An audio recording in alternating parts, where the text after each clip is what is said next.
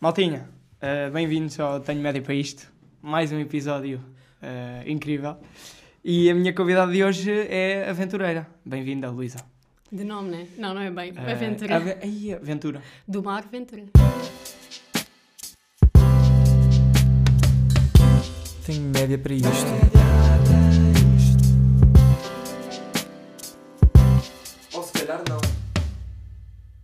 Luísa, uh, vamos, vamos começar já por uh, aquilo que tu mencionaste ainda agora. Não se diz pessoas deficientes, diz-se pessoas com deficiência, é Exatamente. isso? Eu vi qualquer coisa sobre isso na net, uh, das as Nações Unidas. É possível? Provavelmente. Há muitas. É Não, tipo eu o acho termo sim. oficial Eu deles. acho que é porque já existe a Declaração dos Direitos das Pessoas com Deficiência. Hum, ok. Pronto. E este é um. Ou seja, a nomenclatura vai sempre mudando. Acontece aqui nas pessoas com deficiência, como também com outros temas. Uh, depois eu explico mais à frente. Mas basicamente, a, tipo, a pessoa antes de ser deficiente tem uma deficiência. É, é pessoa, desculpa. É um ser humano, sim. Exato, é um percebo. ser humano. Mas E é também há- vítima daquela deficiência, ou seja... não é a pessoa- vítima, é uma coisa, ou seja, eu também tenho É. uma deficiência, eu, eu uso óculos, né? Tenho uma Ah, deficiência, tenho ok, PHDA. Yeah. Todos nós aqui, todos nós aqui, não, não sei, mas há muita gente com, com uma deficiência, pronto.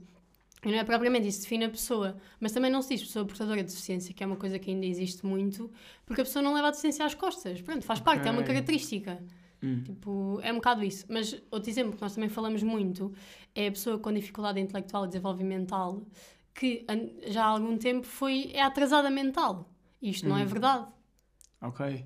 Tem- Sim, isso já... Isso, isso... Ou seja, tu ainda ouves mesmo pessoas a, a- a dizer isso a sério? Sim, sim, sim. E, e vê-se às vezes nas notícias. Ou, ou seja, do tipo, aquela pessoa tem um atraso mental? Sim. Não, não Ai, diz atraso mental, mas eh, Ok. pessoas deficientes e algumas. Mesmo maneira como as pessoas falam, às vezes quando criticamos, tipo, ah, aquele atrasado ou aquele autista, tipo, isto não se diz. Certo. Isto é, é, é péssimo. Eu própria também, se- ou seja, quando andei, quando andei no liceu também já o disse, não percebi. Agora que entrei neste curso percebo e sinto que, estando no meu curso, o meu objetivo é explicar isto às outras pessoas. Mas ainda há muita gente que o diz. Yeah. E, e porque... E mesmo isso, e eu também sou culpado disso, Yeah. como é óbvio, Somos todos um ah, bocadinho. acaba por, por propagar o estigma, né? Sim. Ok. Ah, só para sairmos aqui deste tema, ah, já, já voltamos. Quantos países é que tu já foste? Opa, não, não, sei de, não sei de cor, tenho no telemóvel. Mais mas já, menos, já fui a alguns, tipo Uruguai, Argentina. Uruguai, Argentina, eh, Espanha, né?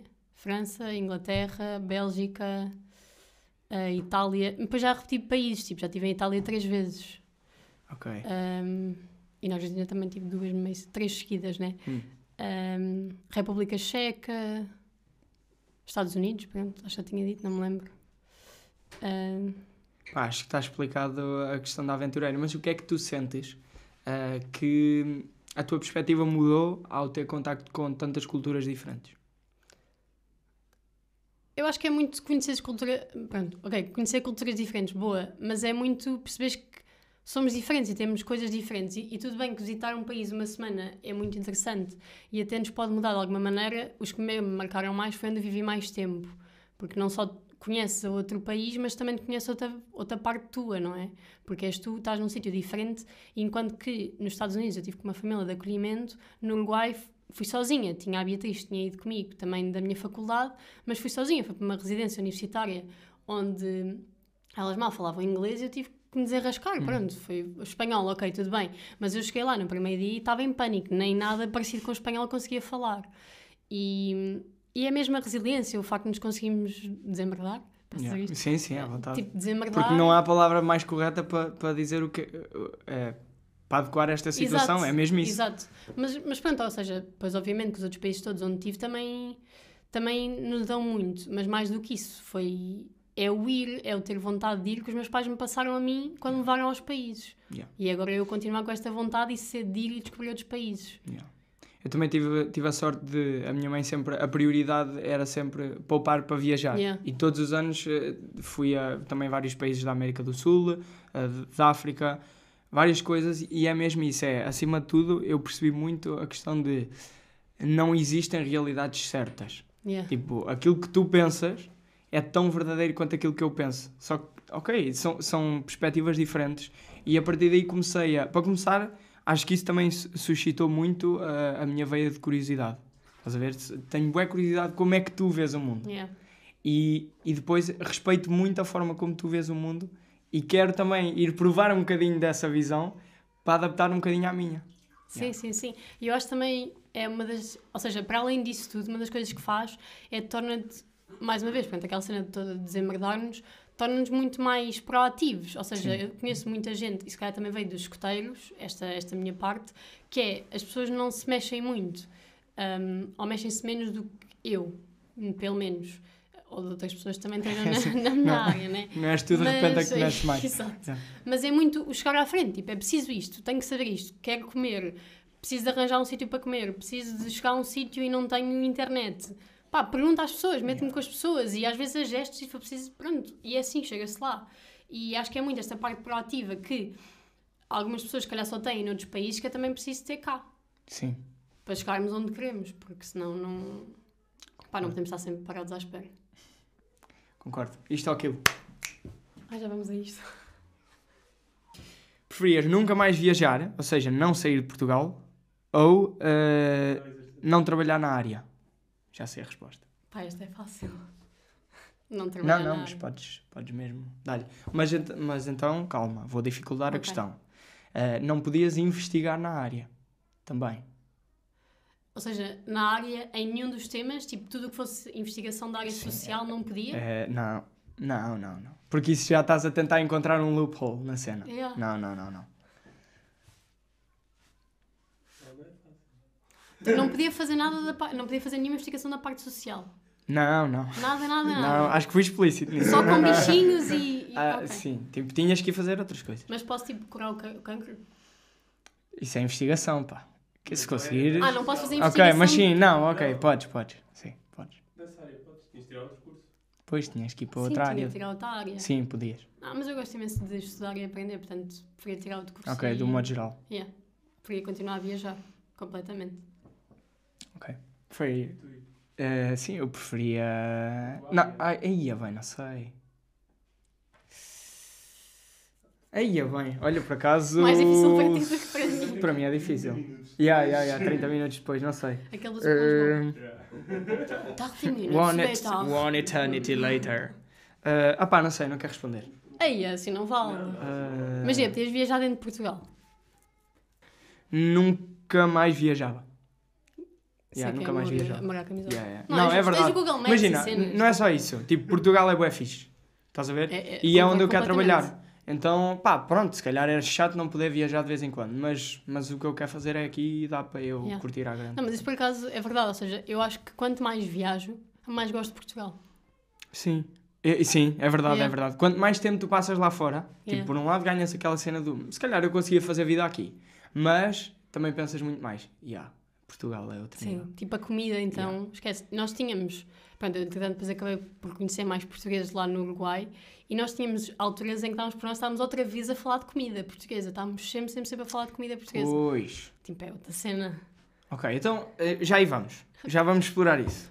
Vamos aqui começar por eh, mais pelo curso e depois exploramos isso assim mais, Ok, a- ok, ok. mais à maluca. Qual é a diferença entre um eh, psicometricista, um fisioterapeuta e um terapeuta ocupacional? Não, eu já estava a Não, mas eh, estás a perceber? Sim, Porque sim, sim. a- acho que há esta gente acha confusão, que eu é? faço isso. Exato. Ou seja, Eu entre o fisioterapeuta... meter já aqui os pontos Desculpa. nos is. Entre o fisioterapeuta e tanto a terapia ocupacional como a reabilitação psicomotora é o mais fácil. Porque a fisioterapia é só físico. Que eu saiba. Acho que não estou errada. Eh, mais ou menos. Eu acho que eles têm que trabalhar com, o- com o paciente as questões de. Imagina que tu. Isto foi um exemplo que a Beatriz deu no episódio que fez aqui. Ok, Imagina que tu Desculpa, tens um ombro eh, tipo com problemas. sim. E ok, vou, vou e vou aí tentar te ajudar a, a recuperar o ombro, mas depois tu vais para casa e tu precisas de trabalhar, Uhum. estás a ver? E eu estou-te a tratar como se fosse para tu, ok, agora vais descansar o ombro e daqui a uns tempos estás bem. Mas tu precisas mesmo de trabalhar porque há t- questões financeiras em causa. Ahm, e então tem que haver também este tipo de conversa, né? este Sim. apoio de algum modo psicológico de, ok, então vamos gerir isto de forma a que tu também possas ir trabalhar eh, e haver esta, esta motivação para, para a recuperação. Para, por exemplo, eu mando-te fazer exercícios em casa, tenho que te motivar a fazer os exercícios. Ou seja, acho que há uma componente um bocadinho mais. Mas eles aprendem mesmo isso. Ok, agora estou a perguntar sobre o Acho, acho que sim, acho que é também a menciona um pouco. Da, da pessoa, ou seja, a pessoa é, quer ser melhor, não é? E então Sim. tem essa parte também. Mas, ou seja, mas pronto, é muito focado na parte física. Enquanto que a, a reabilitação psicomotora tem também a parte cognitiva e psicológica. Ok.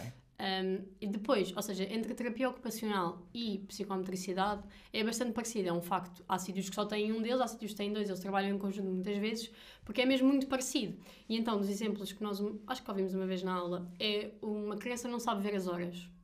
Um terapeuta ocupacional vai tratar das atividades ocupacionais do dia a dia, ou seja, ensina a criança a ver os minutos e a ver as horas e a ver os segundos e a entender como é que, aquilo, como é que um relógio funciona. Pronto. E nós, como, eh, como psicometricistas, vamos perceber antes ainda se esta criança tem noção do tempo, noção corporal e se tem estas bases todas. Nós trabalhamos muito com estas sete bases, que são tonicidade, equilíbrio, lateralidade, estruturação espaciotemporal, noção do corpo, praxia fina e praxia global. E estas são as nossas bases. E é a partir daqui que nós trabalhamos. Porque uma criança pode saber o que é que é uma hora e o que é que é um minuto, mas não ter qualquer noção daquilo. E é muito importante trabalhar esta noção temporal. Ou seja, eh, a criança até sabe o que é a hora, mas como é que, como é que ela sabe e não tem noção? Eh, acho Porque que não lhe ensinaram que era uma hora, mas a pessoa não tem, ela não tem noção, não, não Ok, tem noção não do tem. passar. percebo. Tu consegues mais ou menos perce- perceber Quanto tempo é que passou desde que estamos Exato. aqui? Sim, Tipo, tens mais ou uma menos uma estimativa. ideia. E, e há crianças que não sabem Ok. e conseguem olhar para um relógio e ver, tipo, E "Ah, é uma hora passou e uma 50. hora. Sim, Yeah. ok. Ok. Então, licenciatura, 3 anos, é isso? E depois desses 3 anos tu estás eh, especializada. O que é que tu podes fazer? Podes exercer. Podes exercer sim. O, o, a mestrado é meio um complemento. É aprofundar alguns temas. Há muita gente que hoje em dia ainda só tem licenciatura e está a trabalhar. E é Então, ok. Exato. E depois também há gente que tem a licenciatura só e, entretanto, sentiu necessidade de vir fazer um mestrado ou então de fazer mestrado noutra área. Ok. Mas aí já é mais num sentido de quero-me especializar um bocadinho mais nesta parte e é isso? Sim. Se bem que eu também... Ou seja, o que aconteceu comigo foi... Eu, no fim da licenciatura, como estávamos no meio da pandemia, não sabia muito bem o que é que havia de fazer. Ainda andei a ver outros mestrados, mas depois acabei por fazer este mestrado porque não sabia muito bem o que é que ia fazer Hum. a seguir. Foi isto que aconteceu. Mas eh, as pessoas podiam ter vindo de outra licenciatura para esse mestrado? Sim. Nós temos malta que vem tipo de desporto Hum. fazer este mestrado, porque depois querem mais desporto adaptado, por exemplo. Ok. Mas aí eh, trabalha sempre com pessoas com deficiência ou não? Não, não é propriamente com pessoas, ou seja, pode ser com pessoas com deficiência, as diferentes deficiências, não tem que ser física, pode ser eh, a parte mais psicológica, mais cognitiva, Hum. às vezes comportamental, pronto. Ahm, calma, qual é, é a pergunta? Se, se eh, as pessoas só trabalham, imagina, eu, eu, sou- eu venho de desporto Sim, e vou tirar esse mestrado, é mesmo para trabalhar com pessoas com deficiência ou posso fazer outro tipo de sem coisas? pessoas com deficiência. Eh, sim, Podes fazer desporto normal, sim, porque é a tua licenciatura. Mas tu, quando tens Ah, o não, mestrado, sim. não és psicometricista. Se não fizeste a licenciatura em reabilitação Ah, não? psicomotora, não. ok. Então tens que fazer, no fundo, tens. Mas só com a licenciatura és. Sim, Ok. Então a licenciatura é que é a base da. da... exato. Ok. Licenciatura, vamos às cadeiras. Ok, então, antropologia e história do corpo humano.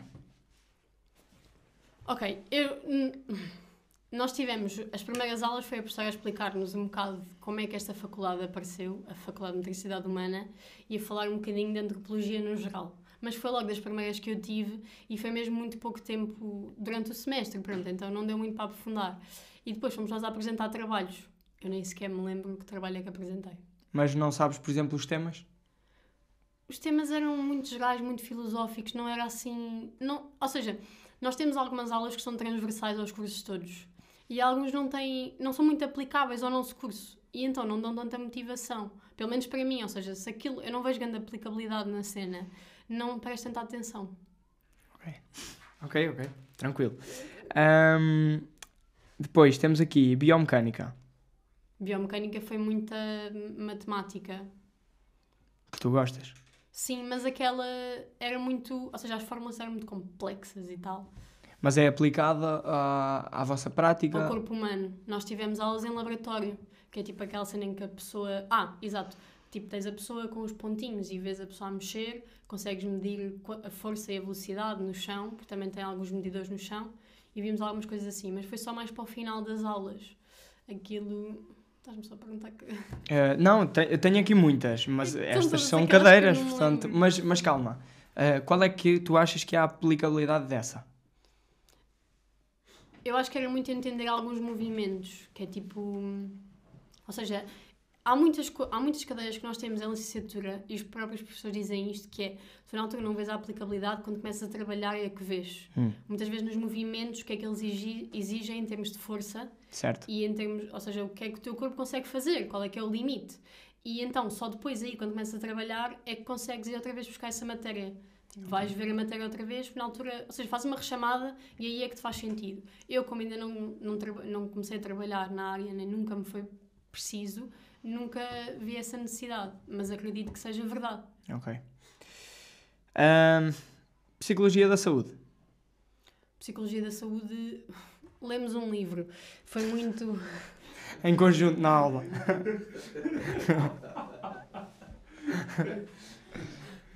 Psicologia da saúde. Pá, eu gosto imen- não Estou a confundir com outra cadeira, acho eu. Mas foi com a professora Celeste, eu gosto muito da professora Celeste, ela é uma querida. E nós falamos muito da parte de. É mesmo muito curioso, porque nós falamos de saúde mental nas aulas e depois a exigência daquele curso é tudo. É contra a é saúde contra a mental saúde mental. É, Ok. foi, epá, é um bocado irónico e aconteceu várias vezes ao longo dos anos. Ahm, eu acho que essa cadeira foi aquela que nós falámos de saúde mental. Muito. Eu devia ter visto as cadeiras todas antes. Não, mas tranquilo.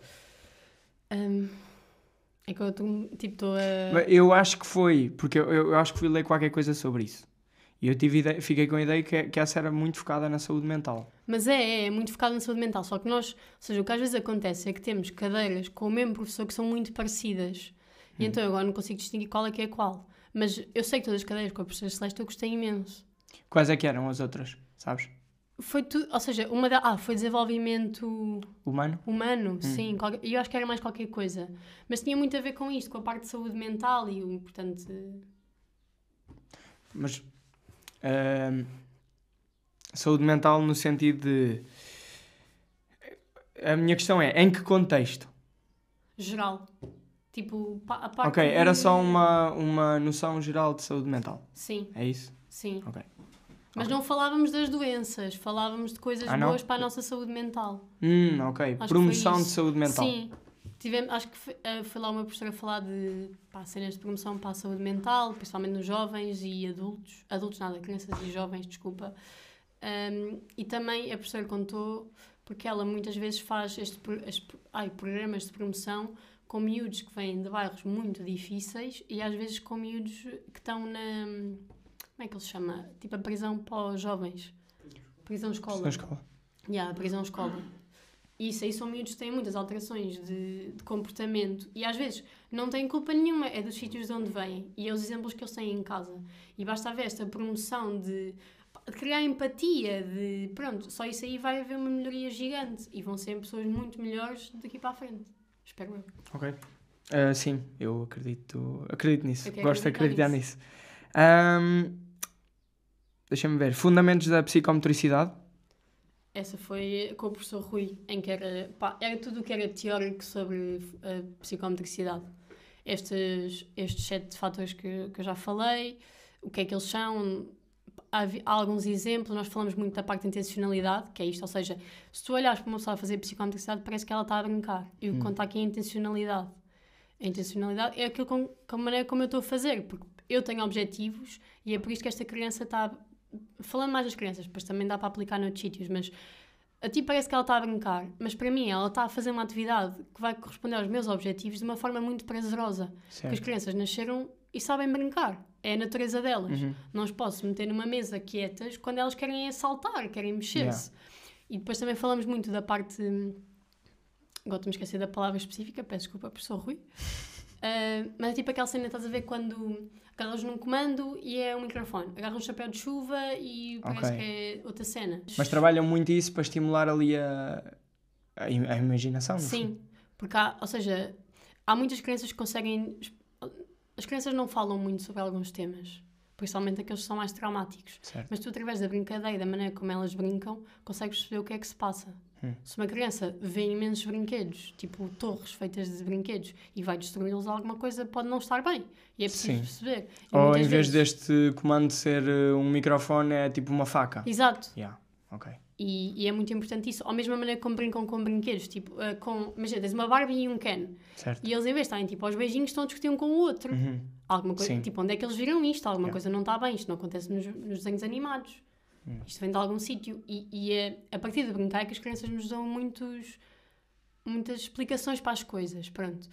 E, e nós falámos muitas vezes disto com o professor e depois também tinha muita parte teórica. Esta foi uma das primeiras cadeiras que eu tive e foi assim grande chapada, porque é tudo muito técnico. Eu saía de lá e às vezes parecia que sabia a mesma coisa. Aquilo é preciso depois ir aplicando aqueles termos ao longo dos anos e começas a perceber onde é que eles fazem sentido e porque é que é assim. Hum. Mas aquela, a definição que nos deram lá de psicometricidade, se eu te disser a ti, pá, não vais perceber nada, vais ficar na mesma. E cá ainda É que que eu também. ou não? Não. Ok. Mas, pronto, esse foi aquele exemplo da pergunta grande. É só uma pergunta em que te quer para despejar a matéria toda.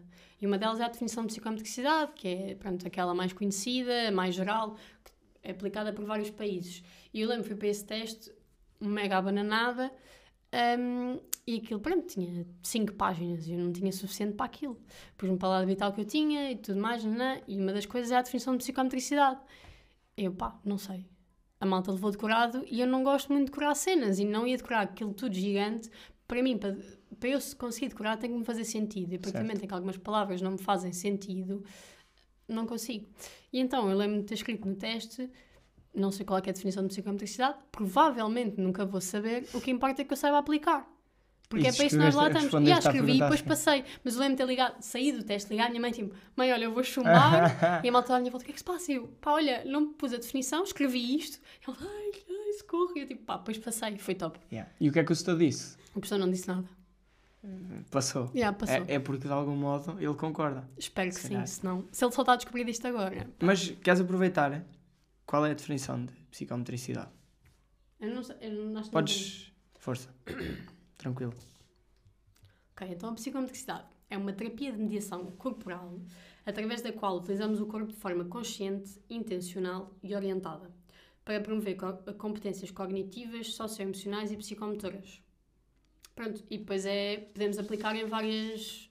Arrumar aqui outra vez? Uh, podemos aplicar depois em várias coisas, tanto pode, podemos fazer intervenção precoce uh, com crianças pá, mesmo pequeninas, que é um sentido de melhorar a vida delas, porque às vezes vêm de bairros mais complicados uh, e já se está ali a evitar, não, não chega a haver propriamente um problema e consegue-se Uhum. calmar a cena. Podemos trabalhar com adultos, uh, adultos acho que é muita parte mais de saúde mental e com idosos. Com idosos também há muito trabalho e depois podemos trabalhar em imensos sítios, podemos trabalhar nos hospitais, nos centros de saúde, pronto, um, nas escolas, Lares. Lares também, exato.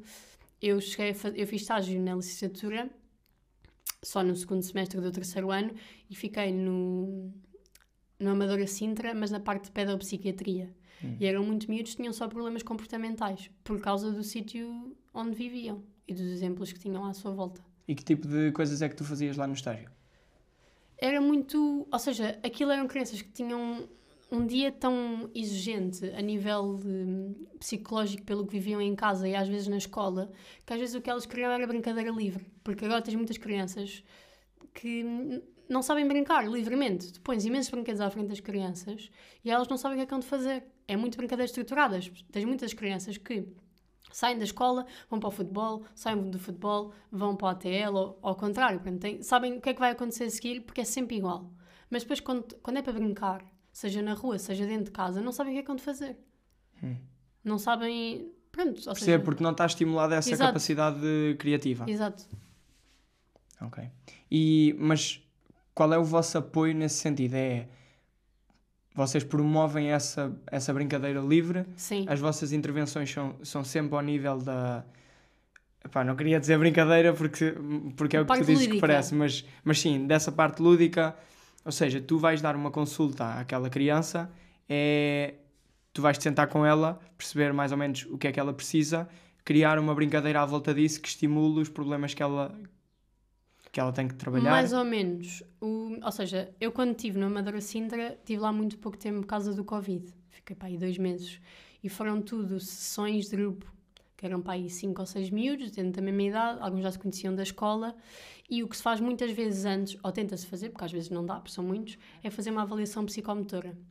Nós temos várias escalas que podemos aplicar para perceber qual é que é, dentro daqueles sete fatores também, às vezes. Hum. Temos a bateria psicomotora. E, e é tentar aplicar dentro disso e perceber onde é que tipo, há mais leque de falha. pronto. Uhum. Uh, falha ali um bocado. E é depois às vezes trabalhar com eles todos juntos. Mas mesmo quando é individual, é esta aplicação de escalas ou só de uma escala no início, perceber onde é, que- para onde é que temos que orientar a nossa, as nossas sessões. Tem- é também importante criar-se uma relação não só com o nosso cliente, como também com a família, especialmente em crianças, é muito preciso eh, perceber como é que são os pais, com presentes estão, com os técnicos que os acompanham, até com as escolas, para perceber como é que a criança é na escola. Há psicometricistas que vão mesmo à escola ver como é que é, como é, que é a escola, como é que é a relação, tudo mais, e com os médicos. E mesmo educar os pais, eh, imagina, o filho sofre de uma deficiência. Eh, muitas vezes os pais não sabem bem lidar com isso. Vocês Sim. também fazem essa parte da, da Às vezes educação? sim. Sim. Não somos, a, ou seja, não somos a melhor pessoa, às vezes o que damos é, é no sentido de dar orientações consoante aquilo que vamos vendo da criança. Mas há de haver pessoas muito mais. Ai, estou-me esquecer da palavra. Pronto, pessoas mais indicadas para ajudar nessa parte. Se calhar os médicos e pronto, outros técnicos que tenham, estejam a acompanhar, às vezes são melhores. Mas nós também tentamos orientar um bocado os pais, sim. E voltando aqui um bocadinho atrás, quando, por exemplo, tu dizes que estávamos a dar aquele exemplo de uma criança está a brincar com um comando e de repente aquilo é, é uma faca, Uhum. ou depois uma Barbie e um Ken e, aquilo, e eles estão a discutir. O que é que vocês fazem nesses casos? Isso depois vocês reencaminham para, sei lá, psicólogos, psiquiatras, ou vocês próprios também de algum modo podem atuar nessas situações? Eu nunca, nunca tive numa destas situações, portanto Certo. não sou, não sou a melhor pessoa de todo. Mas o que, eu, o que eu assumo que haja é há uma sinalização daquilo que aconteceu, fala-se com os outros técnicos que estejam a acompanhar, às vezes não dá logo para falar com os pais, porque os pais não estão assim dentro do assunto. Certo. Mas fala-se com os técnicos, sinalizar, às vezes mesmo na escola, para tentar perceber, porque às vezes nós não sabemos que aquilo aconteceu, mas o professor da, da escola já sabe, porque o miúdo disse alguma coisa. E tenta-se juntar um bocado as peças. Mas depois é um bocado ver com a rede cá à nossa volta. No Amadora Sintra, era muito, eu gostei imenso do Amadora Sintra, é, é mesmo muito completo no, no nível de apoio que tem. Ahm, mas depende dos sítios. Há pessoas que vão só a psicometricidade e não têm mais nada, acho eu. Hum. Depende Eu estou a perguntar porque, eh, como te estava a dizer, achei curioso vocês terem uma cadeira que é psicoterapia e eu fui mesmo ver o que é que vocês dão na cadeira e vocês dão mesmo as escolas de psicoterapia, os tipos de, de- de psicoterapias, yeah. né? Sim, sim, sim. Acho que é um bocado temos noção do que é que, o que é que o psicólogo faz. Ok. Para hum, também poderem trabalhar a par com ele. Sim, orientar, sim. Mas claro que se acontecer alguma situação que exija mais apoio do, do psicólogo, psicólogo. não somos nós que vamos fazer. Sim, claro, Mas claro, podemos falar com o claro. psicólogo, tipo, olha, isto aconteceu, o que é que achas que Óbvio. não sei o quê. Hum. E, sim, e também é bom vocês terem o conhecimento para fazer ali a intermediação. Exato, sim, sim, sim. E depois tenho aqui fundamentos das terapias expressivas. Esse aí tivemos tipo dramaterapia, musicoterapia, coisas assim, tudo. Isso é muito fixe. É muito expressivo. A professora é muito engraçada. Eu gosto imenso. Da... Nós tínhamos aulas, pronto, mesmo no ginásio, com coisas. E era muito, foi muito giro. Ou seja, não é a melhor coisa para mim, porque eu não sou muito de- da parte expressiva. Mas foi me- mesmo muito interessante, até para conhecermos o nosso corpo. Nós, alguns exercícios que fizemos, pá, nós éramos crianças autênticas lá no meio. Tipo, nós próprios a brincar, a fazer sessões uns para os outros, ou atividades uns para os outros. E ia, pronto, ia ver aquilo. Mas depois também havia, houve algumas exig- exigentes. Eu lembro que há uma coisa que nós fazemos que é o átomo, que é tipo, tu tens, pedes, eu depois também vi isto acontecer numa sessão, que é tu tens uma criança e pedes para ela escolher um objeto qualquer da sala para se representar ela mesma. Ou então pode ser ela mesma. Um, e depois escolhe, escolhem objetos para os familiares e para as pessoas mais próximas. E a, onde, a, onde a criança vai posicionar o objeto e a distância e tudo mais tem muito impacto. E às vezes, quando és tu próprio, ou seja, quando é a própria pessoa a fazer de si mesma, se mete, por exemplo, a mãe ou o pai atrás, em vez de ser à frente, e mete mais longe e mais perto, tem muito Tem, impacto. certo. e aí é uma maneira de tu Ou seja, não estás com a criança tipo, ah, hum, daste com o teu pai, ou corre tudo bem lá em casa. Não é, pá, não é muito fácil assim. E se fores através da brincadeira, é muito mais fácil. E mesmo nos desenhos, eh, imagina ela desenhar-se maior do que os pais, ou vice-versa, ou tipo afastada do pai, né? Nós chegámos a falar disso, mas eu- essa parte não. Eu tenho um livro em casa, eu cheguei a comprar um livro sobre isso, sobre a parte de desenhar a família, mas nunca foi uma coisa que... Isso, no fundo, são muito fundamentos da terapia sistémica. Isso Também. é muito engraçado. Isto no fundo liga-se tudo. Sim, mas eu fiquei muito eh, entusiasmado com o teu curso porque eu não fazia ideia que vocês tinham tanto esta parte. Aliás, eu até te vou ler aqui uma definição. Ah, já não tenho aqui. Pensei que tinha aqui. Ah, porque eu estava a ver um videozinho no YouTube. Ui. no YouTube faz aqui, para, para tentar perceber um bocadinho o que é que era o curso e ela, e ela basicamente estava a explicar que era ah, apoio emocional, cognitivo e motor nas diferentes idades. Sim, É uma boa definição. é. Ok, pronto. E eu achei muito curioso porque vocês têm de facto um apoio muito completo, tanto à criança como ao adulto, como ao, como ao, como ao idoso. Ah, e por fim, integração social e reabilitação tem a ver com ISR. trabalhar nas prisões? Ou não? Acho que é essa. Yeah, ISR. Gostei imenso. Nós aí Nem falámos de acessibilidade. Mas Nas acessibilidade... casas ou Sim, também. espaços? Acessibilidade física e acessibilidade online. Hum, Ou seja, eu consigo entrar aqui e perceber se esta sala é acessível ou não. Eu houve uma altura em que até andava tipo a medir rampas, porque acho que o máximo de uma rampa é tipo 18 graus. E se fosse mais do que isso, não era acessível para uma cadeia de rodas. Mas porque tem que partir do pressuposto que a, que a própria pessoa que vai na cadeira de rodas tem que ter força para, Sim, isso é que é acessibilidade. Ok. Não pode ser. ah, Pois, porque isso. Isso não é acessibilidade. Ok, e de um modo geral, achas que Portugal tem boa acessibilidade? Não, de todo. É, é mesmo assustador em alguns sítios. Pá, o- é um bocado chato. Eu sei que a calçada portuguesa é muito nossa, mas não é um caminho muito acessível para as pessoas. E depois a acessibilidade não é só eh, para pessoas com deficiência. É tipo também para crianças. Ou seja, houve agora há pouco tempo um vídeo que uma rapariga de cadeira de rodas partilhou que é as cenas de pesar num supermercado muito grande conhecido são relativamente altas. Então uma pessoa de cadeira de rodas não consegue pesar Ah, os, as frutas e os legumes. yeah. Mas não só não consegue ela, como também não consegue uma criança. Quando tu queres tornar uma criança mais autónoma, tipo, está a tratar das coisas, tipo, olha filho, vai ali pesar, não sei o quê, e a criança torna-se mais autónoma. Mas ela não consegue. Não há aqui acessibilidade. Portanto, a acessibilidade nunca deve ser só feita para as pessoas com deficiência, é geral. Hum. E onde é que achas que, que começa esse problema? Começa muito na nossa mentalidade. De, de algum modo, marginalizar esse, esse, é- é- essas pessoas? Ou marginalizar não é dizer que eles. Mas é tipo meter à margem, Sim, quase ne- pensamos. negligenciar, exato, negligenciar essa existência. Sim, nós temos, ou seja, nós falamos de dois modelos, que é o modelo médico e o modelo social. Ah, o modelo médico é, tu tens a sociedade e tu adaptas as coisas que as pessoas com deficiência têm para funcionarem na sociedade. Mas tu depois tens o modelo social, que é adaptar a sociedade para as pessoas com deficiência conseguirem andar, para, não, para terem menos barreiras, Certo. para conseguirem funcionar no dia a dia sem precisar de qualquer ajuda. Porque tu queres é funcionalidade, pronto, acessibilidade ao máximo, porque pá, que Porque as pessoas está, sejam sim, independentes, têm, o direito, tem têm, direito de- têm o direito, exato. Ser independente. E, e nós ainda estamos muito feitos para, para a sociedade e há muita gente, é muito difícil. Eu só depois de ter tido esta cadeira é que percebi algumas situações, mas nós, a nível geral, não temos muita noção de que há algumas mudanças que podiam ser feitas e tornava-se muito mais fácil. Às vezes há tipo cartazes, tem uma letra toda XPTO, muita gira. Pá, fica brutal assim o cartaz, mas há muita gente que não consegue perceber. Às vezes pelo contraste das letras. Ok. Ou pelo tamanho, ou pelo, pelo tipo de letra. Isto eram coisas que podiam ter sido alteradas e era muito mais acessível. Pronto. Ok. Eh, eu estou a pensar porque depois também há. Depois também é online. Online também é um bocado difícil.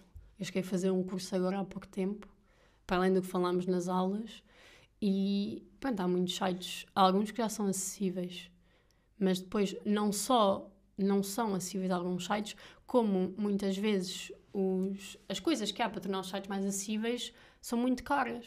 E há pessoas que não têm dinheiro. Mas o para- que é que é um site acessível? Às vezes é, tens um botão que consegues pôr a letra maior, Ah, Uh, podes fazer um contraste diferente. O clica aqui não diz só clica aqui. É tipo, se tu clicares ali, quando tá- ou seja, há muitas. Por exemplo, uma pessoa cega não consegue ver que está. Ou seja, está ali um clica aqui, mas está ali um clica aqui para quê? Não consegue perceber. É preciso dizer. Aquilo devia dizer tipo menu. E tu clicas ali e sabes que é o menu. Ou para ir para Calma, outro mas a link. pessoa cega. Consegue usar um computador. ah, sim, mas estás a dizer. ah, estás a dizer a aparecer no site ou a aparecer no teclado? A aparecer Porque- no site. Calma. A pessoa cega tem que usar. Ok, usa o computador, mas é, é que é um braille. Sim. Ok. Mas não vê o que é que se está a passar no. Se andar. a- Os computadores das pessoas Pois, eu não sei como é que são. cegas Ok. tem áudio. E então as pessoas andam para Ah, cima e para baixo. Porque é isso, ou seja, um, um site acessível tem que ter tudo muito corrido. Hum, então para cima para baixo aquilo diz E depois que é, a- é estás a a- passar. o site diz clica aqui e a pessoa, como não está a ver o site, Yeah. não consegue entender que aquilo é para ir para o menu ou. Exato, vai para outro sítio. Ok. Percebo. Mas isso são coisas que são caras. Como é que vocês eram avaliados nessa disciplina? Nós aí fizemos um trabalho, fizemos dois trabalhos. Um acho que foi sobre hum, a declaração das pessoas para as pessoas com deficiência. Eu acho que foi sobre um artigo em específico. 54 de 2018, para aí? Não. Se calhar sim. E depois fizemos, escolhemos um espaço, podíamos escolher um site ou um espaço. Nós escolhemos um espaço e fazemos medidas à volta, a tudo, para saber se aquilo era acessível ou não, dentro dos decretos de lei que já existem sobre Mas isso. cada pessoa escolhia um, um espaço ou era em grupo? Em grupo. Que espaço é que vocês Nós escolheram? escolhemos a. Aquilo chama-se a Quinta da Graça, que é um segundo edifício da FMH, que é mais feito para a parte de reabilitação psicomotora. Vimos Eu também a parte imagino que esse seja boa acessibilidade ou não? Eu acho que era, sim. Mas, por exemplo, a nossa faculdade não tem. Ok. É um bocado difícil chegar lá. Mas a, a faculdade sabe disso. Só que é um edifício mesmo muito antigo e não dá para fazer algumas alterações. Mas, pronto. Que outras cadeiras é que podem ser importantes acionar? Nós, eu gostei imenso das de cadeiras de mestrado, porque também depois é mais relacionado com a minha tese, que é desenvolvimento motor, em que aprendemos a evolução das crianças quando estão, ou seja, quando elas começam a andar, quando começam a lançar uma bola, a chutar uma bola. Isso é muito interessante para tu perceberes em que etapa é que a criança devia estar, para saber se tens de estimular mais ou não. Hum. Qua- Quais são as etapas da criança de ver, andar e falar? Andar e falar. É, o que se diz normalmente é um ano andarás, dois anos falarás. Mas isso depende muito, ou seja, primeiro que tudo, nenhuma criança é igual. Mas acho que isso aí tu já estudaste também. E agora com a cena do Covid, houve muitas coisas que atrasaram. Uma das coisas que tens muitas vezes agora nas crianças é sabem falar, mas não sabem pronunciar bem as palavras. Porquê? Porque não veem a boca da pessoa. Porque as pessoas nos infantários, os educadores, têm que estar com máscara. Então há muitas alterações que, que se vão notando. E há muitas, há muitas coisas que estão muito mais atrasadas. Tipo, os seus pais dizem, ah, quando tinha há uns anos já andava. Não, agora não anda. Mas isto é completamente normal nos dias que estamos hoje e com o confinamento. A estimulação, principalmente miúdos que nasceram durante os, confi- os confinamentos e tiveram em casa, a estimulação foi muito menor. Muito, e, ainda- e a parte social também. Porque tiveram muito tempo fechados só com os pais. Mas sabes que eu, eh, por acaso, presenciei um bocado o contrário. Eh, o meu irmão tem dois anos e ele. Eu também eh, bebê Covid. hã? Bebê Covid. Ah, não, não é bebê Covid. Ele tem, vai fazer três agora, portanto foi um ano antes do Covid. Ok, ok. Ah, foi mais ou menos. Sim, mais ou menos um ano antes. Mas ele no confinamento, ahm, ele teve ali que é um mês connosco, sempre, todos os dias, e isso até o estimulou muito mais e ele começou a andar mais depressa. Ok, sim, consigo ver isso a acontecer. mas porque agora- também tem a atenção toda, Sim. estás a ver? Sempre ali a estimular o. ok, e como é que agora está na parte de socializar com outros- outras crianças? Ahm, é assim, ele tem um problema. É que eu tenho 20 anos, então é como se ele fosse filho único no sentido em que a atenção é toda dele. Tipo, de três pessoas lá em casa. Sim, mas e com outras crianças? Espe- espera, Ok, ok. eu desculpa. ia chegar a esse ponto. Ah, qual é o ponto que eu que eu estou a tentar chegar? Esse facto faz com que ele próprio sinta-se sempre um bocadinho eh, mais especial do que eh, tipo, tem, mas ele não tem dificuldade em socializar, estás a ver? Mas ele gosta da atenção para ele, Yeah. estás a ver? Mas sim, se calhar pode ter também a ver com isso no sentido de teve um mês e tal, sempre só ali com a família, em que não. não... Ou seja, o, ano, o primeiro ano que ele teve era um bebezito, ainda Uhum. nem havia bem a socialização com os outros. Na altura em que ia começar a ter socialização, ficou em casa, Yeah. atenção toda para ele. Que é que tu, qual é a avaliação que tu fazes isto? Não posso avaliar assim, ainda nem vi, não é? Mas, mas é isso, ou seja, mas é muito normal, não é o fim do mundo. Sim, não, não. Porque óbvio. existem períodos críticos que são alturas em que as crianças e os jovens, jovens sim, vai até um bocado mais tarde, estão mais suscetíveis a aprender uma coisa, por isso é que às vezes tens miúdos que aprendem logo duas línguas no início, que vão logo para a piscina quando ainda não sabem andar e que um, e são períodos críticos em que é muito mais fácil, mas não é por isso que nunca vai ser uma pessoa, so- não vai ser uma pessoa sociável, pronto. Mas é mais fácil nessas alturas de Hum. guardar essa informação. Ok. Mas, mas atenção, deixa-me só fazer aqui um parênteses. Eu até sinto que ele seja bastante sociável E acredito que sim. ao mesmo tempo.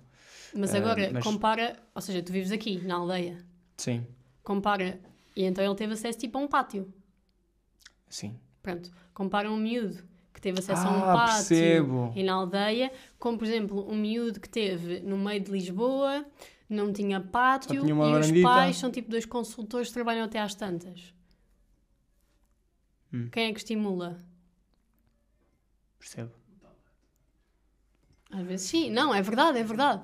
E não deixa de ser importante, né? Mas não Exato. pode ser só isso. O, o Faustino disse o tablet. E, e, atenção, não estou a julgar ninguém, porque nós na altura trabalhámos com o que tínhamos. Cada um de nós Claro, trabalhou com o que claro, tinha e claro. que conseguiu. E não é por isso que vão ser menos, menos, menos importantes, não vão ser menos inteligentes, essas coisas todas. Mas isto teve muito impacto. Yeah, não imaginava que tinha tido tanto, eh, porque, porque foi muito tempo, mas ao mesmo tempo não foi assim tanto tempo. Mas não me estava a lembrar que há, há bebés que só nasceram com esta realidade. E então isso da pronúncia de palavras nunca pensei. Eu fui, fui percebendo agora, fui notando, porque agora também estou com o miúdo, está a começar a falar. Mas. Espero que depois não vejam isto. Ah, mas isto é uma coisa muito normal, porque eu depois, depois fui ler coisas sobre isso e assim. E é mesmo muito normal. Terceiro ano da licenciatura, eh, foste para o Uruguai. Ok. Como é que isso acontece? É... é- Como é que se chama o programa? Pá, aquilo é- são bolsas de mobilidade de um banco. De um banco. De um ok. banco. De um banco, sim, conhecido. Vermelhinho. Ok, Mas com S de Sporting. ok. ok, sim, mas tu é que te propuseste, tem alguma coisa a ver com a escola? Não tem? Tem, tem, tem. Isto há em mais escolas, mas pelo menos na minha não é muito falado. Mas a escola é que propôs? Não. Já se fala em Erasmus, isto é uma coisa geral. Certo. Mas eu, só que a psicometricidade na Europa só dava para ir para Paris. E eu e francês, chapéu. Não é? Apesar de ter tido 3 anos. E só havia em Paris, não, acho que havia também tipo na Holanda, uma coisa assim, mas não era bem psicometricidade, era uma coisa parecida, mais relacionada com o desporto. Mas depois falou-se em Uruguai. Eu, pá, Uruguai, top, não sei o quê, um bocado longe, não, não, também já estive nos Estados Unidos, sou muito boa, estou top, estou Yeah. pronta para isto. Ah, mas descartei um bocado a cena, já não lembro o que aconteceu, mas depois não pensei nisso durante muito tempo. Ah, porque só havia duas bolsas e era para a faculdade toda. Que eu pensei, pá, isto deve-se falar entretanto, a malta começa muito curiosa e se calhar nem, nem vai dar para ir, então não queria muitas expectativas. Mas uma vez fui lá falar com a senhora, hum, que está a tratar dos programas de mobilidade, ela disse, ah pá, só uma rapariga que concorreu, ainda há espaço. E eu tipo liguei aos meus Ainda pais. só uma pessoa é que tinha concorrido? Sim. Sim, só uma pessoa e foi Mas porquê? Porque não sabiam disso? Não se ou- fala, O- ok, não, não, agora estou a ser má pessoa, porque também se calhar há pessoas que não têm possibilidades de ir, é verdade, temos uma bolsa, mas não cobre tudo, Ah, ok. pronto. Ou Mas possibilidade ou, ou interesse. Ao né? interesse, exato, Yeah. pá, ir, ir para o outro lado do mundo, não sei o quê. Ah, mas pronto, eu só tinha concorrido a Beatriz, ainda havia aquela vaga, tinha que dar tipo a resposta, não faltava muito tempo para fechar a cena. E, e posso então falar com os meus pais? Eu fui falar com os meus pais, expliquei-lhes a situação, e os meus pais, nisto aqui, são sempre, pá, olha, aproveita. Tipo, é isso a cena. Eu viajo porque os meus pais me ensinaram isso e a tirar-me de cabeça para algumas coisas. Ahm, eu disse, olha, esta oportunidade, gostava imenso de ir, a bolsa, pronto, é X, não vai cobrir tudo, mas é grande oportunidade, nanã. E eles, ok, vamos tratar disso então. Então já estiveste nos Estados Unidos e correu tudo bem. E ok, então vamos. Inscrevi-me. Estava meio à espera que houvesse mais alguém a tentar candidatar-se por causa das sei o quê. Ninguém se inscreveu. Que eu Só saiba. duas Que eu candidaturas. saiba, que eu saiba, mas ninguém se inscreveu. Pronto, fomos para lá. Ah, tive para aí um verão. Passou tudo muito a correr, a inscrição foi. Ah, e depois hum, não havia muito bem um contacto certo com a faculdade, então tive imenso tempo sem saber se a faculdade nos tinha aceito ou não. Eu estava tipo, pá, não sei se vou, se vou ou não vou, não sabia. Nem contei nada a ninguém, acho eu. Mas depois, depois já tinha ido sair para os Santos, no outro dia acordei de manhã com uma cena da faculdade, foram aceitos, não, não, e eu, pá, muito louco, vamos! Foi um Pronto. semestre. Sim, foi um semestre, Ok. antes do Então, Covid. guia-me. Guia-me por esse semestre. Foi um semestre muito tranquilo. Foi, é, fui, eu fui mesmo para aquele clichê de Erasmus, sabes, em que não fazes nada. foi um Hum, bocado não estou a par. Foi um bocado isso, não, não, não foi... Mas vocês iam lá ter aulas? Algumas, nós tivemos algumas online aulas. ou lá? Presencial, ainda não havia Covid. Ah, não, sim, sim, mas eu pensei que podia ser ah, online para a vossa universidade em E nós Portugal. cá em Portugal. Não, não, calma. Vocês lá, Sim. Ah, e ter aulas. Ia ter aulas na não, universidade nós em tivemos, Portugal. Eu fiquei com duas cadeiras por fazer, acho eu, mas depois consegui despachá-las eh, quando voltei. Falámos disso Ok. com os professores. então, mas.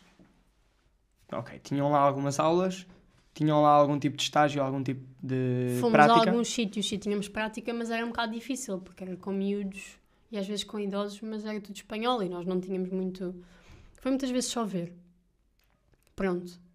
E Iam era- como segundo profissional. No fundo, sim. Mas era tudo grupos grandes. Eles têm muita prática. Eu gostei muito de ver psicometricidade no Uruguai e fez muito sentido.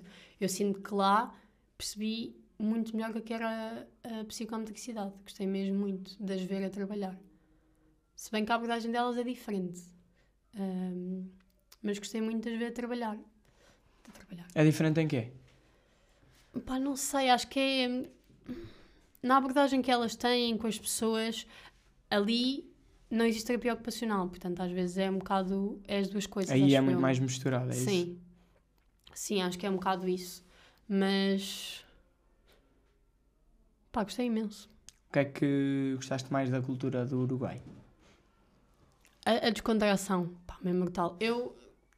Cá, pronto, é isso. Não gosto da parte, de, parte expressiva, mas lá foi às aulas de ta- tango e. Tango e salsa. Tu lá entraste no espírito. Já, claro.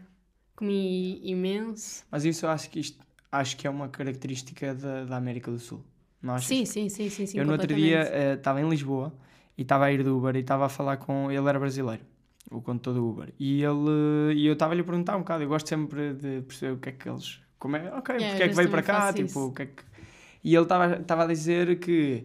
eh, Eu disse o que é que sente mais falta no Brasil. E ele disse: pá, eh, sinto falta da descontração. Yeah. Porque eu sinto que cá é tudo muito mais. ah, E eu até achava que nós até somos mente aberta e não sei sim, o quê. sim, sim. E ele disse: pá, mas eu sinto que nós lá curtimos muito mais a Que vida. lá é outro nível. E, e tu sentes mesmo isso. Eu estive na, eu tive no Brasil e sentes isso. Eu estive lá sentes em novembro completamente. Pá, eu tenho ideia que tipo, um brasileiro está a cantar e está a curtir a vida. Estás a ver? É isto, que, é isto que eu penso de um brasileiro. E depois eu estive também na Jamaica. E na Jamaica, eh, o lema deles é Jamaica no problem. Estás a ver? E eles estão sempre nesta vibe. Pá, claro que há problemas, claro que há situações difíceis, claro que não é tudo bom, Yeah. né? Tipo, pá, eu adoro a Europa, é aqui que eu quero viver. Mas acho que também temos muito a aprender com essas culturas de, pá, chill. Tipo, acho que a vida é um bocadinho mais doce do que aquilo que nós Yeah. às vezes também queremos fazer para Não, ser, é né? verdade, é verdade. Eu também depois tive um congresso de psicometricidade no, no Rio e fui lá em novembro. Foi, foi brutalíssimo. Foi incrível. Yeah. Mais pelo Brasil. O congresso também foi bom, gostei muito. Porque eles lá no, no Brasil não têm licenciatura em psicometricidade, têm tipo pós-graduações, sabes? Uhum. Podem ser educadoras de infância ou E depois, Exato, depois tiram essa pós-graduação e é como se fosse vá, uma formação e uma adição. Como é que eu ia te explicar? um complemento à prática. Yeah, é um complemento. Yeah. Pronto, é um bocado isso. E fizeste o 12 na, Estados Unidos, nos Estados Unidos. Como é, que isto, Burlington, Colorado. como é que isto acontece? Ia bem, isso também foi muito louco. Estava a estudar para um teste de matemática, acho eu. Estava mesmo farto, estava tipo, já a scroll, tipo, hum, Yeah. vamos não estudar. E encontrei aquilo. E eu, pá, brutal, Estados Mas que, que programa é que é? É. Eu não posso dizer nomes? Podes, podes. É da Multiway. Multiway. Sim. É, não é tão conhecida cá. Cá há muita malta que vem da AFS. Nós, entretanto, acolhemos duas pessoas da cá também. Ok. Uma rapariga das Honduras. não faço ideia do que é que estás a falar, mas. Das Honduras e outra da, do, ai, das Ilhas Faroé. Hum. Mas pronto, isso é malta que faz tipo um, um, um ano inteiro, noutro- às vezes pode ser 3, três 6 ou um ano inteiro noutro país. Em casa de famílias de acolhimento. Sim, Ok. sim. Eu tive lá uma situação em que tive que mudar de família de acolhimento. Foi um bocado tenso, Porquê? porque não estava, pá, não deu matches e já estava a ficar mesmo muito tenso, foi muito complicado. Nessa, ah, e nisto tudo a minha mãe não soube. Só falei com o meu pai, tipo, disse, olha, isto não está a correr muito bem. E depois nós, para além da família de acolhimento, temos um representante lá e um representante cá. E o representante cá foi tipo, ah, isso ainda não estás habituada, também ainda não passaram três meses, não sei o quê. E eu, pá, aquilo não estava a entrar bem. Falei com a de lá, ela disse, ok, vamos ver como é que corre? Eh, e não estava mesmo a dar match, não estava mesmo a sentir-me bem. Foi, foi um bocado chato, foi um bocado chato e foi muito exigente para mim. Ou seja, porque eu, mal, a certa altura eu pensei, ok, se calhar a culpa não é desta família, sou eu que não estou bem aqui, eu devia ter ficado em Portugal. Hum. E depois percebi que não, né? A família simplesmente não deu match, não estava preparada para receber estudantes de intercâmbio e, a- e eles tinham mudado de, de associação para receber estudantes porque as- a, última tinha dito que eles não estavam aptos para receber. E eles mudaram para outra Mas o que, é que lhes, associação. o que é que lhes faltava? Pá, Eles não vão ver isto, por isso também não não, há não, medo. não, ou seja, mas eu também não sei muito bem. Eu tive. Mas eles não eram simpáticos? É, é- Não, eles eram, eles eram muito rudes e estavam à espera que eu ajudasse lá, fosse tipo a empregada deles. Ah, Sim. ok. É E- disso que se trata. E depois, houve uma- eu, para ter lá a equivalência à matemática de cá, do 12 ano, tive fazer College Calculus. Já tive que me inscrever numa cadeira da universidade para conseguir ter equivalência à matemática em Portugal, do 12 ano. E, eles, e aquilo era mesmo muito exigente, porque eu não tinha dado aquela coisa de derivadas e primitivas e que e de repente estava a fazer uma cadeira de universidade sobre aquilo. E, e eu precisava de muito tempo depois das aulas para conseguir pegar naquilo como deve ser. Às vezes até tinha pedir ajuda ao meu pai cá em Portugal, porque sozinha não estava a conseguir. E eles ficavam muito chateados de eu estar muito tempo no quarto. E eu, "Pá, olha, não tenho grande culpa, eu preciso passar esta, esta disciplina. E, e eles, ou seja, o combinado era do estilo: eu chegava à casa às 4, 5, 6 eles ligavam a internet. Eu, ok. Então, como é que Mas eu faço? e, que era para tu saís do quarto e ias fazer o quê?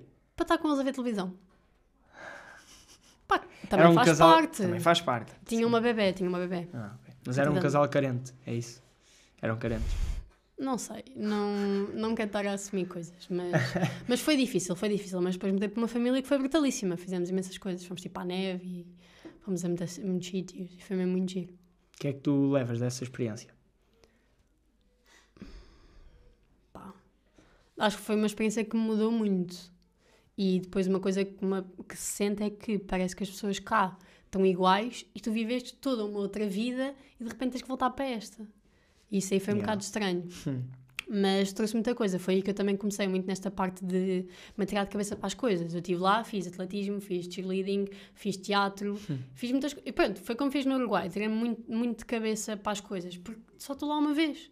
E, e pronto, e ainda por cima tive a sorte de ficar numa escola muito pequena. Éramos, pá, aí, éramos mais pequenos do que o liceu. É muito menos gente, era mesmo na aldeia. E dava-me bem com toda a gente e foi mesmo muito giro. Foi uma experiência que não há, pá, não há mesmo palavras. Ainda hoje parece que é mentira. O que é que tu achaste da cultura americana?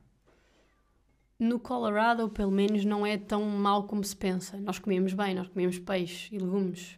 Não é só fast food. Lá, o McDonald's é o pior que tu podes ter, tens coisas muito melhores. Ah, é? Mas, E mas por isso é que ainda é mais chamativo lá, é isso? o quê? O fast food? McDonald's. O McDonald's não, mas os outros se calhar sim. Ah, tem muitos mais, ok. Exato, tem muitos mais. Ahm, pá. As pessoas são muito queridas, eu gostei muito. Ainda por cima eu fiquei no centro, quase sul, e as pessoas são muito mais simpáticas, que eu depois estive em Nova York e notas bem a diferença de ares mesmo. Ahm, Porque também, eu, é a ideia que eu tenho, não, não sei, nunca estive lá, mas eh, tenho a ideia que aí em Nova York é mais, ok, eh, cidade, casa-trabalho, sim, tal, não queres tudo saber. Tu podes estar sério. tipo aos berros no meio da rua e a, pessoa, a malta não quer saber. Já está, tipo, olhar para o relógio e Yeah. Yeah. Pronto, aquilo é. Ou seja, a nível de escola é muito mais fácil. Eu tirei. Governo, governo americano, eu devo ter tirado a melhor nota da turma. Inglês. Governo americano falavam o quê? falávamos dos estados, dos presidentes, das, das, tipo dos amendments e coisas assim. E depois o teste final era as quando tens que fazer, quando queres nationality americana, eles podem te fazer 10 das 100 perguntas que existem. E aquilo é só decorar as 100 perguntas e metias no teste. Ok. E eu cheguei lá e meti, né? Tipo, era fácil. Ahm, sim, tivemos algumas disciplinas muito, muito engraçadas, mas eram todas relativamente fáceis. Eu lembro-me que tivemos Física e Química e eu, na aula, o professor estava a fazer uma cena, estava a complicar um bocado e eu cheguei lá com uma regra 3 simples e chegámos à cena. Se calhar não. Não, mas o professor. Arriscado mais uma vez. Não, não, não, não, não, porque ali o professor, eu expliquei-lhe o que é que estava a fazer e depois ele pediu-me para eu explicar ao quadro. Ok. Pronto, foi isto, ok. Foi mais seguro. Sim, não foi é mais tão levantaste ah, eu não, faço isto. não, não, não, não, não, não. Mas eu gostava muito daquele professor também, era muito querido. As pessoas são todas muito simpáticas, overall. Uh, pá, come-se bem. Uh, tive aquela cena do prom, não foi pedida, É, não foi real. pedida, mas, mas foi bom, foi bom. Depois eu também, pá, se não tiveres carro, não consegues ir a lado nenhum. Mas, ah, é já ali, é já ali, 4 horas. Ok. Ai, já, ok. Tipo, tudo meio Yeah. longe. Depois as lojas também são uma loucura, tipo, são gigantes. Mas, pá, não sei, gosto muito de me focar nas pessoas. As pessoas foram todas muito queridas E a comigo. relação com os gestores? Porque em Inglaterra, por exemplo, nós tratamos-los por- pelo nome próprio. Lá Em também. já não existe tanto. Lá. Não, não, não, é tipo Miss Rivard. Ah, ah, lá é mais. Ok, então não é. Também Mas não é eram bem. tudo, eram tudo pessoas muito acessíveis. Hum. Mas eu gostei muito. Acho que já estou um bocado a repetir-me, mas eu. Não, ah, sim. Acho que, é, acho que é interessante. Tu achas que Mas é não- interessante? eu, eu acho mesmo que é interessante, mas é muito difícil explicar e ir para os Sim, Estados é Unidos. uma experiência que viveste. Para alguém- não, não, não é exato. uma informação teórica. Não. Exato, é muito difícil explicar para quem nunca foi. Também estiveste nos escuteiros, Sim. muitos, muitos anos, Sim. mas estiveste especialmente num programa de sustentabilidade, é isso? Estive no Departamento Nacional dos Objetivos de Desenvolvimento Sustentável. Ok. E o que é que vocês fazem com isso? Hum, ok, então vá. Tive Além de deixar o mundo um lugar melhor, não é? um pouco melhor do que aquele que eu encontramos. Exatamente. Ah, eu tive, tive pouco tempo nesse departamento. Eu depois também, entretanto, tive noutros, mais também relacionados com a sustentabilidade às vezes. Ahm, mas nesse aí tive pouco tempo. Entrei para aí em. Eu acho que foi mesmo em março de 2020, já estávamos em casa e saí agora em novembro porque saí mesmo dos escuteiros. Ok. Foi um Portanto, só bocado gostas complicado. de trabalhar durante a pandemia, é isso? Lá. Não, não, não, foi bom, foi bom, foi bom. Ahm, a parte dos objetivos de desenvolvimento sustentável é muito importante para toda a gente, mas há pessoas que não sabem o que é que é. Não sei se sabes o que é que é. Hum, eu acho que não sei o que é. Tem- não sabes mesmo? ou é ou seja, é ter objetivo, é criar objetivos Eles já existem. para a sociedade. Pois, ok, não sei Ok, o que é. então basicamente, em Elucida-me. 2015, a ONU criou o documento que é a Agenda 2030, que foi assinado por 196 países, pai, não tenho a certeza. Calma. 196 países, acho que foi qualquer coisa assim. Se calhar foi mais. Ok, que são os objetivos mundiais para a sustentabilidade. São 17 objetivos de desenvolvimento sustentável e cada país escolheu 5 principais. Eu não sei quais é que são Para os implementar, é isso? Exato. Mas nós, no CNE, pegámos no chat CNE. Corpo Nacional de Escutas, desculpa, dos escuteiros. Uh, pegámos nos 17 e fazemos, fizemos formações sobre eles, sobre os objetivos no geral. Deram, é- deram formações? Sim, fizemos, fomos aos diferentes núcleos e agrupamentos e regiões. Ah, tudo em escolas, universidades Não, e não, não, tipo não, não, não, não, não, não, escuteiros. Tu Ah, estás nos escuteiros, ok. estás no agrupamento. Ok. Depois pode fazer parte um núcleo, de uma região e tens a parte nacional. Ok. Pronto. E nós o que fizemos foi mostrar aos escuteiros o que é que são os Objetivos de Desenvolvimento Sustentável, também conhecido por ODS, um, e como é que os podes aplicar em casa. Em casa, na tua escola, na sociedade, porque o, o que tu tinhas antes eram Objetivos do Milénio, que eram muito... Eu não sei se era... Eu acho que era muito virado para as empresas, não tenho certeza. E agora o que tu tens são Objetivos de Desenvolvimento Sustentável, que são também para fazer por pessoas. Para o indivíduo. Exato, Ok, isso para a é pessoa. E eles estão divididos em 5 P's, que é ah, paz, planeta, prosperidade, pessoas e parcerias. Não são bem nesta ordem. Mas pronto, ou seja, porque a sustentabilidade é isto, não é só ambiente, é também a parte social e económica. Hum. Pode uma coisa ser mega amiga do ambiente, mas para ti não ser sustentável porque é muito cara e não é sustentável. Ou mesmo, eh, imagina, até podes ter práticas sustentáveis de, sei lá, fazer roupas. Mas se tiveres uma mentalidade demasiado consumista, eh, deixa de ser sustentável porque consomes demasiado. Exato. Podes simplesmente não fazer mais roupa e não comprar mais roupa. Se a tua, se a que tu tens te chega, não faz sentido estás a fazer mais. Ou comprar roupa em segunda mão. Se não precisas mais roupa, não faz sentido estás a comprar roupa em segunda mão. Ok. Eh, mas diz-me, por exemplo, um objetivo. Erradicar a fome, que é o o número 2, acho eu. E o que é que cada indivíduo pode fazer para contribuir para isso? Podes fazer compostagem, podes reaproveitar as sobras. Imagina, tipo, descascas as batatas. Certo. Com a pele das batatas podes meter no forno e tens tipo batatas fritas. Hum, ok, então isso eh, vai na base de cada indivíduo reduzir um bocadinho o desperdício de comida? Sim. Hum. E claro que depois há objetivos mais gerais e mais difíceis, vá, que não podes atingir sozinho, mas podes fazer a tua parte. Sim. E outros? Desculpa, não, mas como é que o desperdício de comida vai erradicar a fome? Não estou a perceber a ligação Ah, não, acho que é. Pois, eu, eu também fiquei Sim, um bocado também. com essa dúvida, mas é, é no sentido de se, se tu não desperdiçares, consome-se menos. Estás a ver? Imagina, porque no dia a seguir, em vez de tu ires comer mais comida de outra, tipo, comes aquelas eh, cascas de batatas. Estás a ver? É que não foi o melhor exemplo. Mas- não, mas eu estou a perceber. E depois é menos que estás a consumir. Pois, mas mesmo assim. É é recursos do planeta, não deixa de ser. Exato. Porque mas- essa cena, Mas o facto de eu todos estar ligados. a comer em Portugal não, não erradica em África. É verdade. Não, é E verdade, é África, verdade. Calma, também isso é Sim, yeah, isso, Também há yeah. É bem. Yeah, exato, também há Sim, fome mas, cá. ou seja, yeah, tu tens yeah. tipo o banco alimentar. Ou ReFood. ReFood é uma cena, muito- é um conceito muito interessante, conheces? Não.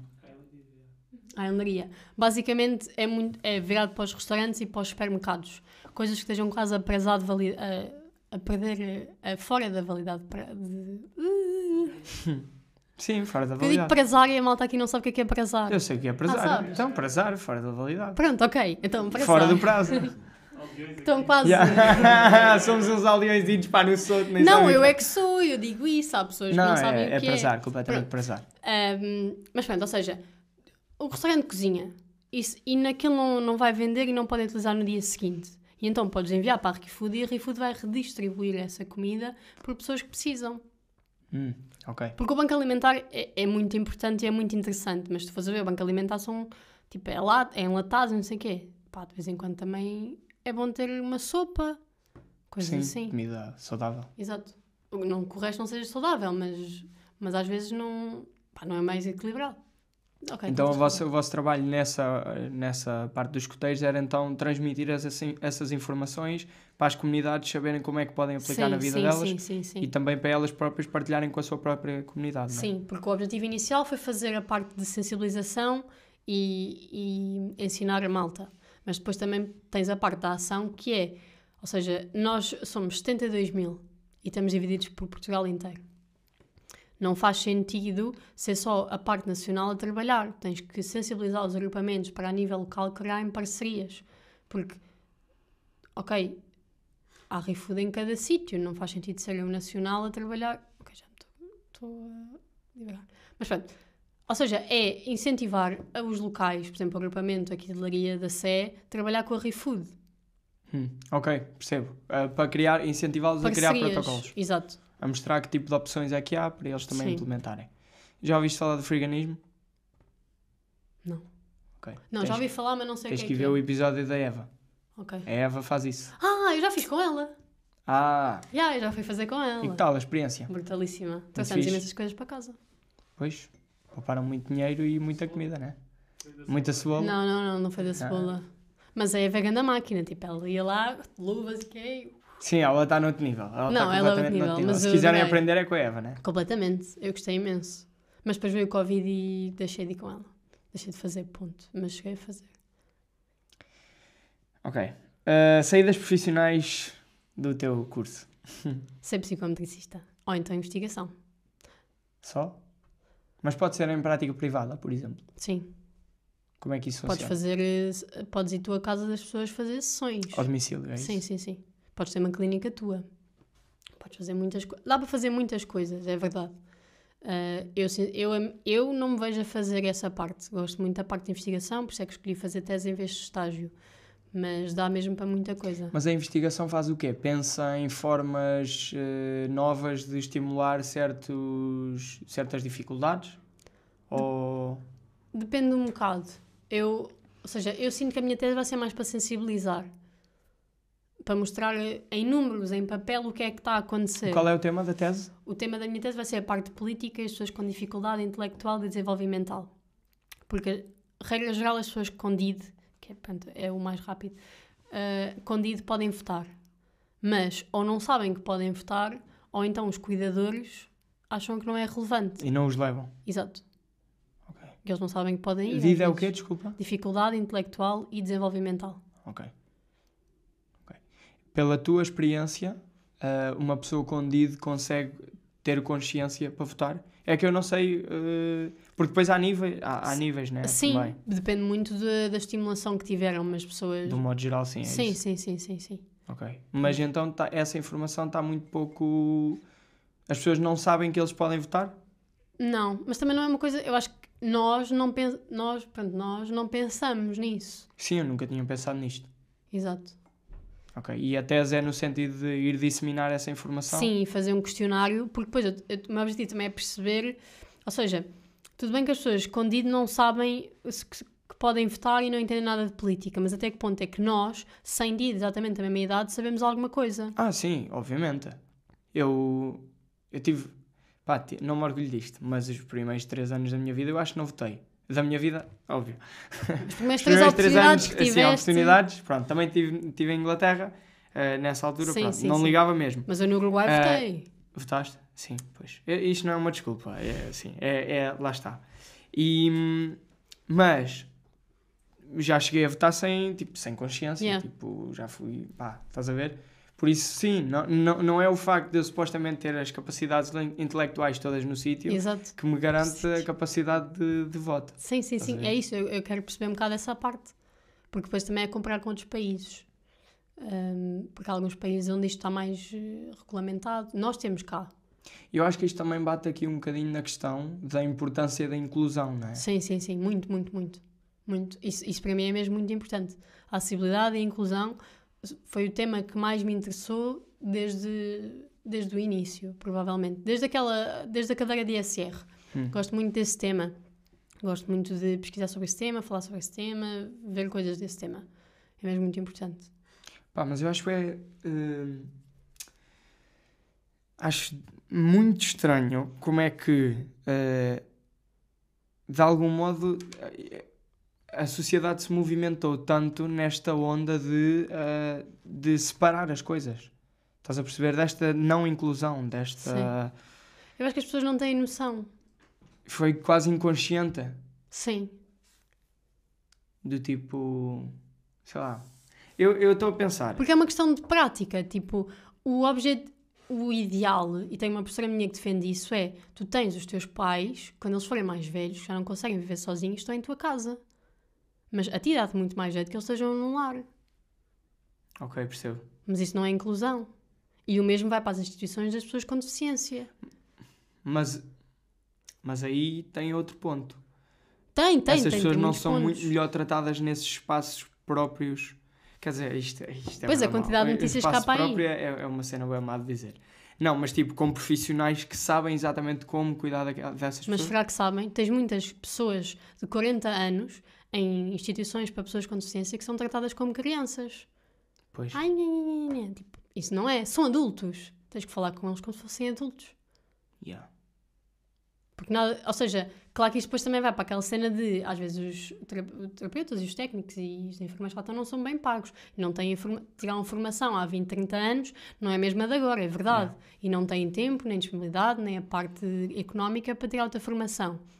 Mas tens muitos sítios que não são bons. E tu próprio já viste as notícias, às vezes alguns lares que são péssimos. Yeah.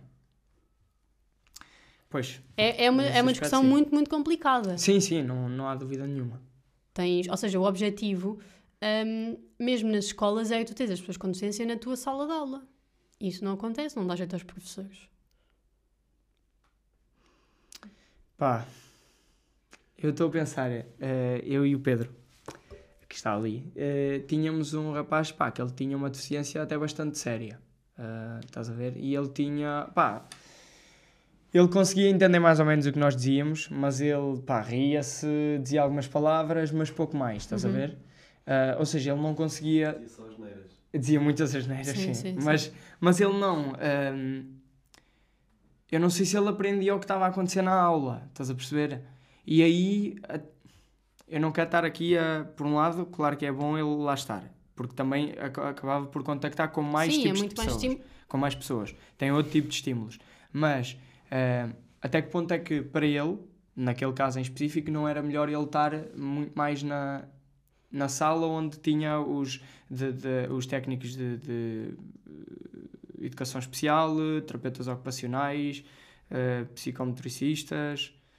Estás a ver? Sim, não sei. É Mas que, porquê é que estás a alterar o ambiente só dele e porquê é que não alteras o teu para ser mais inclusivo para ele?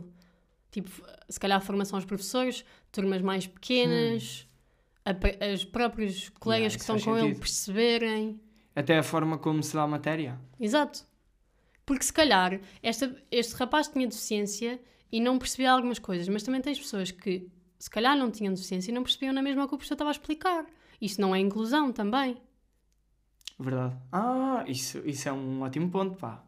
Sim, é verdade. Eu às vezes era esse aluno que não percebia nada do que é que E estava eu a também. passar. Ahm, Mas é muito. Ou seja, no país. É o que eu te digo, tipo, o nosso país não é inclusivo. Os professores não têm. Ou seja, pá, os professores nem sequer têm capacidade. Paciência, estofo para aturar algumas situações que acontecem em sala sim, de também não é culpa deles, não é? Exato, não também é, não, não, é, a não é. É formação tudo, para. é tudo, é tudo. Acaba por ser um bocado o sistema todo que está Yeah. um bocado. Pá, isso é, isso é muito curioso. Mas depois está-me a surgir aqui outra questão, ok? Estamos aqui a, a Sim, desmistificar sim, sim, mitos, ok? Eu não tenho qualquer tipo de Eu preconceito. também não sou a voz da razão. Ah, certo. Mas, por exemplo, ahm, o tipo de exigência que uma disciplina vai ter para mim ah, é. Deixa-me tentar pôr isto de um modo em que seja também Tu para, inclusivo. seres ma- tu para aprender, ou seja, tu para te continuares interessado na aula queres ser mais estimulado e uma pessoa para continuar interessada na aula precisa de menos estímulo, ou seja, tipo que seja menos exigente. Sim, isso também. Não, não, eu estou a pensar, por exemplo, Ok. ok, eu e esse colega. Sim, Ah, ok, certo. Por um lado, podia-se adaptar o próprio contexto o programa. a, exatamente, o programa, ah, de modo a que ele também percebesse. No entanto, ah, de algum modo, aquela aula está-nos a preparar para futuros diferentes. Ou não? Sim, provavelmente sim. Sim, se, pois, pois, isso aí cai, exato, é em todos. Ou seja, com ou sem deficiência, toda a gente está ali para um futuro diferente. Portanto, E com deficiências Sim, tá- diferentes. sim, e com sim, deficiências sim. diferentes. Ou seja- Vamos pôr só a malta que tem uma deficiência numa turma com deficiências, porque isso não vai ser a sociedade. Não Sim, vai yeah. e Pois, estas, certo, certo, e estas certo. turmas, Yeah, estas turmas com deficiência têm deficiências diferentes. Yeah, tu está a aprender Yeah. totalmente, se calhar até é a mesma coisa que ter pois é o mesmo. Exatamente. Ok. Era, era aí Não que é eu bem queria a mesma chegar. coisa porque é melhor para Sim, nós que sim. não temos nenhuma deficiência, mas. Oh, não, e eles têm mais atenção entre aspas, mas mesmo assim, se calhar mais.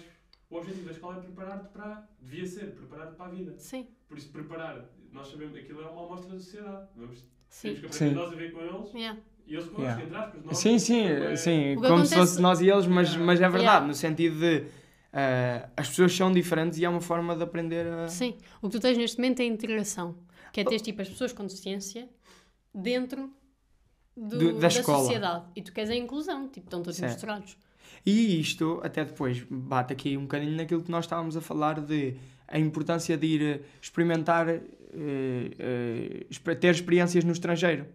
Que é um bocado isto. Não necessariamente as deficiências, eh, mas no sentido de eu ter contacto com pessoas que têm formas de ver o mundo diferente. Sim. Mas atenção que tens oportunidades muito boas cá dentro que também te dão essa visão. Não é preciso ir para fora. Tipo o quê?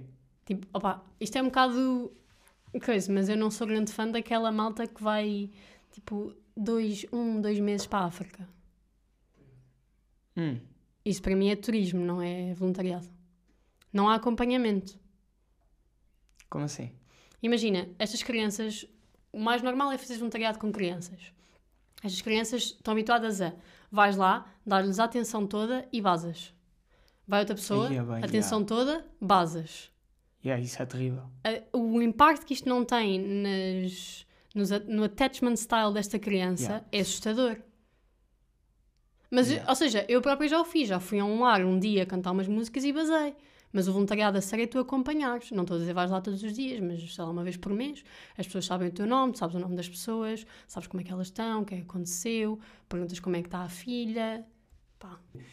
Um, eu, epá, eu não, não tenho os dados certos, mas acho que foi do tipo: uh, foram para uma civilização em África e uh, o ponto onde eles iam buscar água mais próximo eh, era as mulheres lá, o ponto mais próximo era tipo a 2 km. Então o que eles fizeram foi uh, conseguir maneira de arranjar um, um reservatório de água muito mais perto, logo Yeah. ali. E as mulheres ficaram boedas chateadas porque era o único momento do dia que elas tinham para estar um bocadinho de fora de casa, ir caminhar, ir falar com as outras mulheres e trazer água. E nós, eh, aqui do Ocidente e da, da, da Europa, achamos que estamos a fazer Yeah, muito bem, grandes ações de beneficência, pá, e agora tem a água mais perto. E sem dúvida que deve ter sido bom para, para certos tipos de situações, Sim, mas não temos em conta a realidade em que eles vivem. sim. E pá. é- Tentamos impor as nossas. Nós não ouvimos, não ouvimos. E às vezes Yeah. o que acontece também é, imagina, ou seja, a situação da Ucrânia está a, está, está a correr bem. Não, não tenho muita informação. Mas já aconteceu A situações. correr bem em que sentido? Deixa-me. Ok, Deixa-me ok. continuar. yeah. Ou seja, imagina, nós às vezes fazemos angariações de alimentos ou bens para uma instituição XPTO, nos escoteiros ou fora, ou na escola, na faculdade. Certo. Tu pedes tipo comida, mas perguntaste-nos à instituição o que é que ela precisava. Se calhar precisava de toalhitas, precisava de fraldas. Ok. Tu achas que estás, ah, estou a fazer grande cena, grande engariação, não sei o que, muito fixe. Pá, Mas calhar arroz é é- muito bom, mas já tenho lá 100 kg de arroz, precisava era de fraldas. Yeah. E- vezes o voluntariado está a ser, mas é só para nos sentirmos bem. Yeah. Sim, é quase uma coisa egoísta. É muito, é muito super egoísta. Yeah. É super egoísta. Yeah. É muito preciso tu chegares ao sítio e perceberes o que é que é preciso. Uma boa dica. Três dicas para quem vai seguir este curso. Eu acho que é muito importante, antes, é só para o meu curso? Sim. Ok, então, para o meu curso é muito importante, eh, falem com pessoas do cursante, ou seja, pá, eu estou aqui, né, podem falar comigo, se eu não for a melhor pessoa, posso-vos dar o contacto de outra pessoa dentro da área. Dentro, ou seja, se já entrarem, continuem a falar com pessoas que já estão mais à frente, do estilo, estás na licenciatura, tens uma dúvida se queres mais idosos ou mais crianças, é perguntar. Ler, ler, informaste muito, ler os artigos, pá, é seres curioso, acho que isso é mesmo muito importante. E ter, hum, pá, ter vontade de ser criança, porque algumas atividades que nós vamos fazer tens, tens de ter muito à vontade, tens que ter coragem de mandar para o chão e andar a rebolar Yeah. e essas coisas todas, acho que é muito preciso. E é muito. Pá, não estou não a dizer que é um curso, não é o curso mais altruísta de sempre, mas acho que é preciso ser um bocadinho. Acredi- Porque é uma coisa da, da psicomotricidade, porque nós não estamos a- com muito trabalho pela frente para sermos reconhecidos, é que tu tens muito trabalho que é feito em casa, tu não trabalhas das 9 às 5 e depois estás. estás, estás tipo. vais para casa fazer a tua cena. Não, tipo, é escrever relatórios, é escrever coisas, é continuar a pesquisar, é informar-te, é muito trabalho em casa. sessões. Exato, preparar muita coisa fora, portanto acho que é, é preciso ter muito estofo para algumas coisas. Eu, eu ainda não trabalhei na área, mas tenho amigos meus que, para além de estagiar agora no mestrado, já estão a trabalhar e é mesmo muito exigente. Eu respeito muito, muito, muito a malta que está comigo. É isto. Ok. Projetos que tu queiras partilhar. Meu? Sobre ti, sim. Meus? Não sei. Eh, imagina, vendes roupa? Não, não vendo roupa, mas eventualmente vai, se calhar, sair para aí um questionário sobre a parte política. Portanto, respondam e sejam mesmo sinceros. Vamos tornar o Portugal mais inclusivo. Boa. Eh, então eh, sigam, eh, sigam a Luísa nas redes sociais que depois metes lá um story né, do, tipo, Yeah. do tipo malta só dura um minuto. Não é? Se calhar vai durar mais um bocadinho, mas. Mas... yeah. Mas as pessoas que viram isto ficaram sensibilizadas Não, sim, sim. vão- Se meterem tipo um. Se mandarem tipo um screenshot do questionário preenchido, se calhar dou-vos tipo um chocolate. Aí a grande cena. E Yeah. de repente 100 mil. Top. Não, não faço, consegues? Desculpa, faço o sacrifício, faço o sacrifício. Olha, ah, muito obrigado. Obrigada Gostei eu. muito desta conversa. Um mais 5 assim por cima do macaco. E sabias que França é o país mais visitado do mundo, com 89 milhões de turistas por ano.